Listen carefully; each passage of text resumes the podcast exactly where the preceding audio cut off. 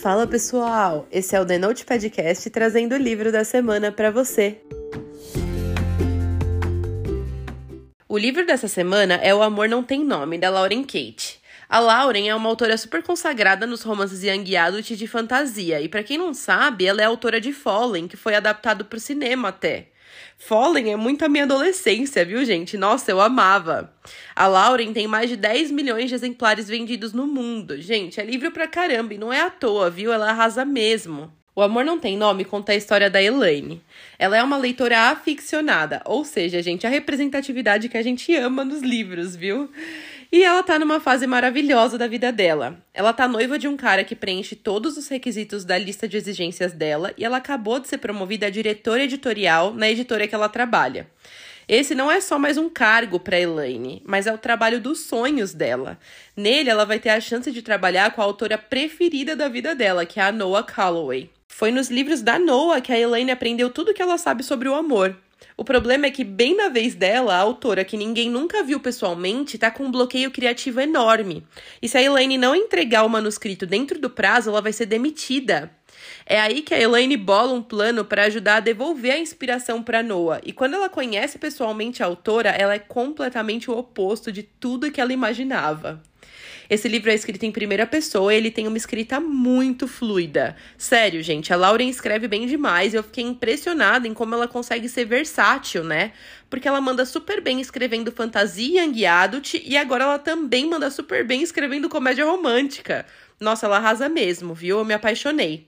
Eu gostei demais também do humor de bom gosto que a Lauren coloca na história. Eu me diverti muito lendo esse livro. Esse é um daqueles livros bem sessão da tarde, com aquele tipo de trama caprichada no clichê, e eu particularmente amo livros assim, principalmente para intercalar com livros mais densos e com temas mais sensíveis, sabe? É aquele tipo de livro que é bom deixar para quando você estiver precisando de uma leitura daquelas que você não precisa esquentar demais a cabeça, sabe? É só relaxar e curtir aquele romance fofinho. Eu acho que o fato de a autora ter vindo de um monte de publicações de livros young adult acabou fazendo com que ela escrevesse algumas cenas da protagonista desse livro em que ela é um pouco infantil, sabe?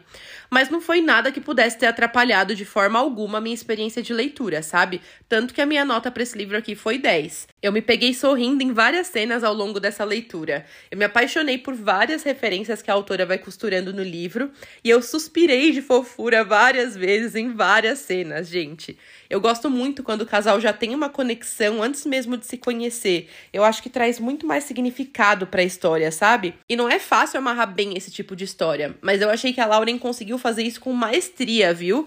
E isso sem falar no final de esquentar o coração desse livro, gente. Eu me apaixonei mesmo. Eu li esse livro na versão física e ele tá disponível na Amazon por R$ reais. Eu ganhei ele de presente da editora. Agora vem a parte com spoilers. Se você não quiser saber os detalhes específicos do livro, é melhor a gente dar tchau por aqui. Depois que você lê, me conta o que você achou. Eu já comecei essa leitura apaixonada por esse livro, porque a gente já começa dentro do universo literário, né? É o lançamento de um livro de uma autora super famosa que escreve romances, e eu acho muito legal quando a gente lê sobre um personagem que é tão apaixonado por romances quanto a gente, sabe? Outra coisa muito legal foi saber mais ou menos o enredo dos livros famosos da Noah Calloway. Livros dentro de livros são sempre muito legais também, né? Logo ali naquele começo de livro, a gente já começa a notar que aquele noivado da Elaine e do Ryan não ia longe, né? Dava para ver que a vida dos dois estava caminhando para lugares diferentes. Enquanto a Elaine estava ali tentando encontrar realização e felicidade, ele tinha uma outra ideia de que ela abriria a mão da carreira para ser esposa de político, né? Então a fórmula do fracasso já estava pronta, né? Então, olha, por isso eu vibrei quando ela finalmente para de ignorar todos aqueles sinais de que eles não iam dar certo e decide terminar com ele para finalmente se colocar como prioridade, né? E também eu tenho que ser honesta aqui, tá? Porque eu não vi a hora dela deixar a pista livre pro Noah, né? Todo aquele lance do plano para acabar com o bloqueio criativo foi aproximando muito os dois. Eu não tenho como negar que eu chipei desde o primeiro segundo. eu fiquei até um pouco irritada com o drama que a Elaine fez por conta da revelação da identidade do Noah. Porque, gente, autores escrevem com pseudônimos desde o início da humanidade, né? Poxa, meu, Agatha Christie, Stephen King, Fernando Pessoa. Isso sem contar na Helena Ferrante, que até pouco tempo atrás ninguém sabia quem ela era, né? E a gente só foi descobrir depois de uma investigação que um repórter decidiu fazer. Olha, gente, eu sinceramente eu não me importo nem 1% de saber ou não quem é a pessoa por trás do livro, desde que seja uma boa história, sabe? Se o autor quer escrever com pseudônimo, para mim tá tranquilíssimo, gente. Eu respeito a decisão, entendeu? Então isso foi o que me fez achar a Elaine um pouco infantil. Porém, esse ódio aí, mesmo que sem um fundamento muito razoável, funcionou muito bem para aumentar a química entre os dois, né? Eu amo tramas enemies to lovers, né, gente? Então eu já aceitei ali, eu me diverti com esses dois. Uma das cenas que eu mais me diverti foi com os dois invadindo a casa do Ryan para pegar as coisas da Elaine. Dava para ver o quanto os dois tinham uma dinâmica incrível juntos, né? Eu amei, gente. Outro ponto alto para mim foram as trocas de e-mail. Eu já falei que eu amo livros que têm trocas de mensagens ou de e-mails, né? Nossa, é bom demais porque sempre tem muito significado nessas conversas, né? Eu achei muito legal que a autora foi cozinhando a fogo baixo a relação da Lane com o Noah, né?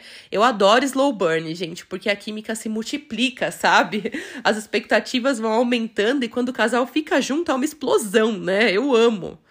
Para mim, a parte mais fofa do livro disparada foi o fato de os dois saberem sobre o casal de velhinhos do Central Park. Durante anos eles ficavam observando os dois naqueles encontros no parque sem saber que provavelmente eles estavam se cruzando nesse meio tempo, né? Os dois ali fazendo exatamente a mesma coisa sem saber e sem saber que a história dos dois ia se cruzar, né? Eu amo quando os personagens já têm uma ligação antes mesmo de se conhecer. Isso deixa a história ainda mais especial, né? No fim das contas, aquele capítulo 1 do lançamento do Noah fechou o livro com chave de ouro. Foi emocionante, né? Eu amei muito a Lauren escrevendo romances adultos e eu já quero ler mais lançamentos da autora desse gênero. Eu quero saber também o que você achou. Segue a gente lá no Instagram e me conta a sua opinião. Até a próxima semana!